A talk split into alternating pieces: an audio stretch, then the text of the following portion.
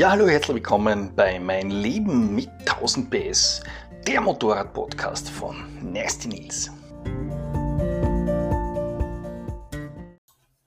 Ja, in diesem Podcast habe ich eigentlich eine Tonspur aus einem 1000 PS Video gestohlen, aber es war so ein faszinierendes Interview mit einem wirklich ja, coolen und interessanten Gesprächspartner. Die Rede ist von dem äh, Interview mit dem KTM äh, Head of Chassis Development also mit dem Entwicklungsleiter fürs MotoGP-Chassis, mit dem Herrn Wolfgang Felber. Aufgenommen ist es worden in der Motorhall in Mattighofen im Zuge einer großen Videoproduktion.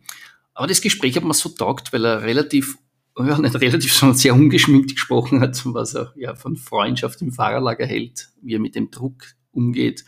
Ähm, ja, also sieht man schon, dass das ein hartes Pflaster ist, dieses MotoGP-Umfeld. Und ja, die Tonspur möchte ich euch nicht vorenthalten, ist vielleicht ähm, so als Podcast noch angenehmer zu konsumieren in der U-Bahn oder im Autoradio. Viel Freude damit. Ton ab. Ich werde gleich ein, eingangs einmal nachfragen. Hat es ja den, den tollen Sieg gegeben in Brünn mit Brad Binder.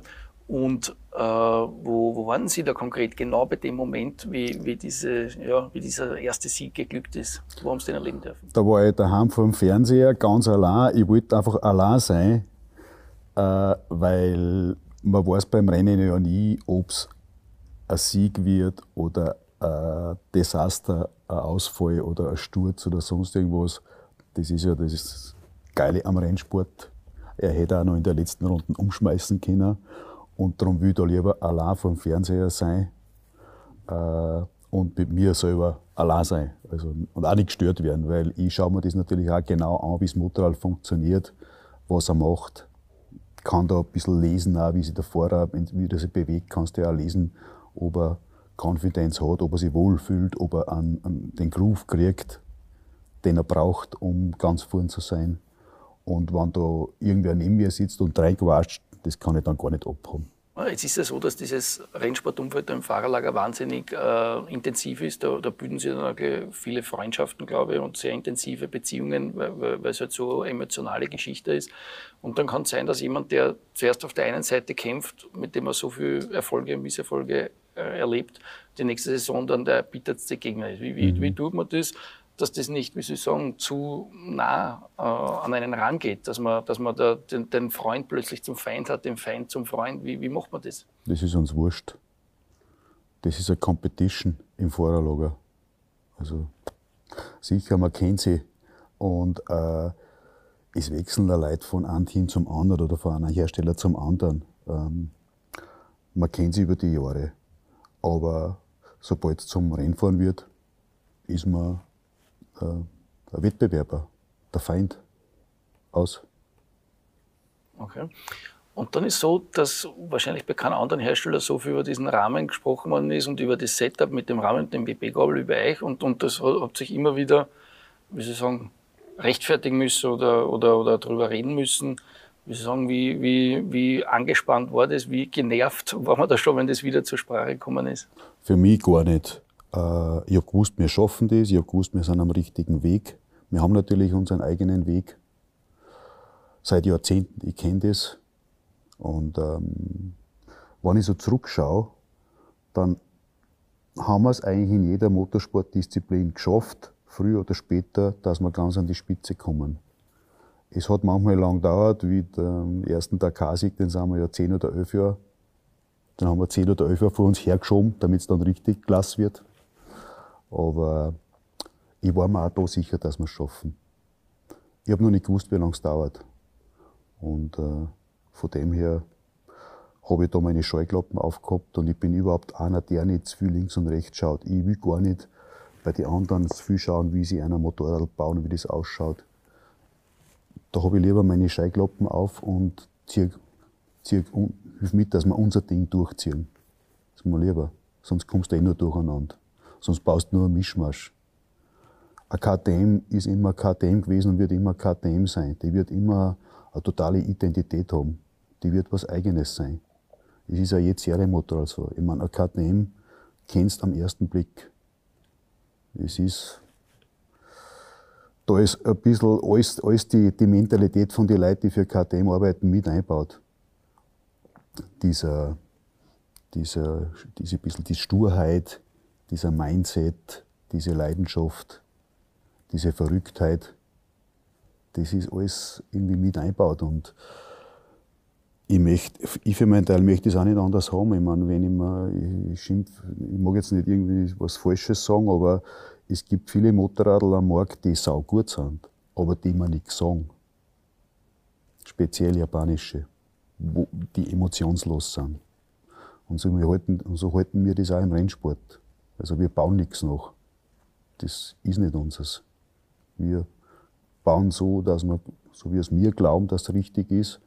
Das tut manchmal weh, das ist manchmal mühselig. Kopieren geht natürlich schneller und ist leichter, aber das ist nicht unseres. Wir wollen mit unserem Weg und unserer Philosophie ans Ziel kommen. Okay. Und dann ist so, dass das natürlich dann nach diesen äh, ersten Erfolgen, das muss ja ein unglaublich befreiendes Gefühl sein. Stellt sich dann, ist ja ein unglaublich stressiger Job, so kurz, kurzes heimeliges Gefühl von Zufriedenheit, einmal zumindest da, so für kurze ja, Das war aber nur fünf Minuten und dann denkst du wieder weiter, äh, was ist das nächste Level, was ist die nächste Stufe? Man, einmal gewinnen ist einmal gewinnen, aber im Endeffekt wollen wir Weltmeister werden. Und wenn wir Weltmeister geworden sind, oder wie es früher war, wollten wir es ein zweites Mal werden und ein drittes Mal. Und dann denkst du schon wieder, was musst du machen, was kannst du machen, dass wir da jetzt wieder äh, die nächste Stufe erklimmen. Und so ein Teampsychiater habt ihr auch, der ich so, ja, das, diese ewige Unzufriedenheit. Ja, der darf verzweifeln mit uns, glaube ich. okay. ja. Und dann ist es so, dass man natürlich, wenn man ähm, wenn man dann dieses, in dieser äh, Liga der Sieger angekommen ist, zu, bei den Sponsoren ein bisschen besser Standing hat natürlich, und, äh, äh, aber auch bei der Mitarbeitersuche dann aus einem größeren Pool schöpfen kann. Und äh, aus eurer Sicht seid ihr jetzt auf einem Level, wo, je, wo ihr jeden Fahrer, wo ihr für jeden Fahrer ja, ein, ein, ein, eine potenzielle Teamwahl sein könnt, jetzt, wenn mhm. ihr es finanzieren möchtet zu der Zeit.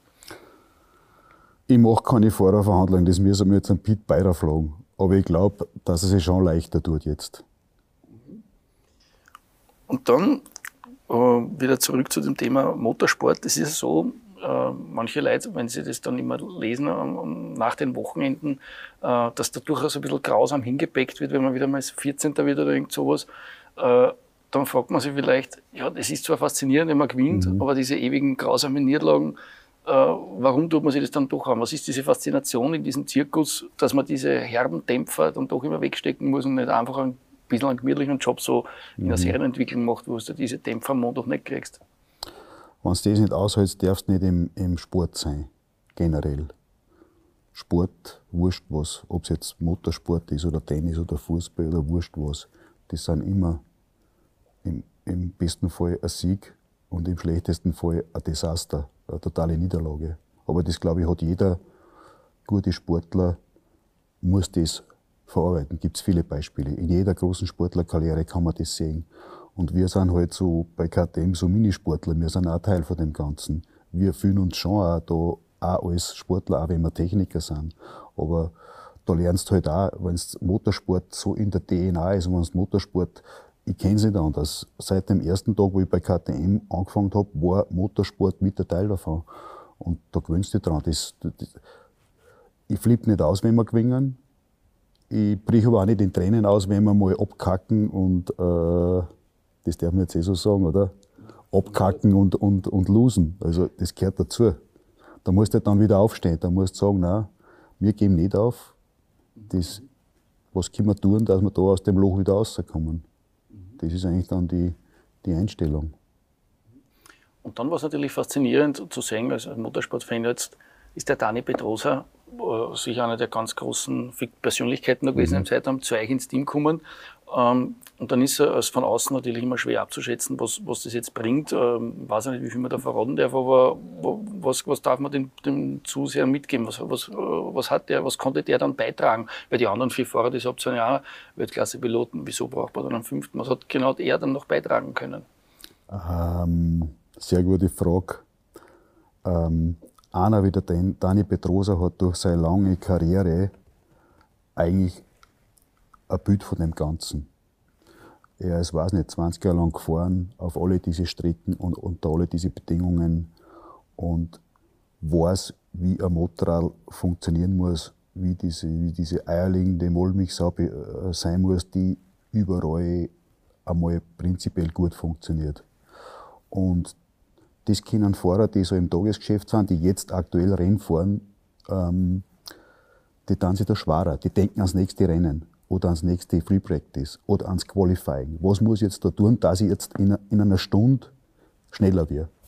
Ein Dani Petrosa denkt anders. Der denkt, was, was muss ich jetzt tun oder was kann ich die Leute von KTM da jetzt bei dem Test mitgeben, damit das Motorrad dann in drei Monaten oder in sechs Monaten oder im nächsten Jahr schneller wird. Aber überall und im Ganzen. Das ist eine ganz andere Herangehensweise. Testen und entwickeln ist komplett was Verschiedenes wie Rennfahren.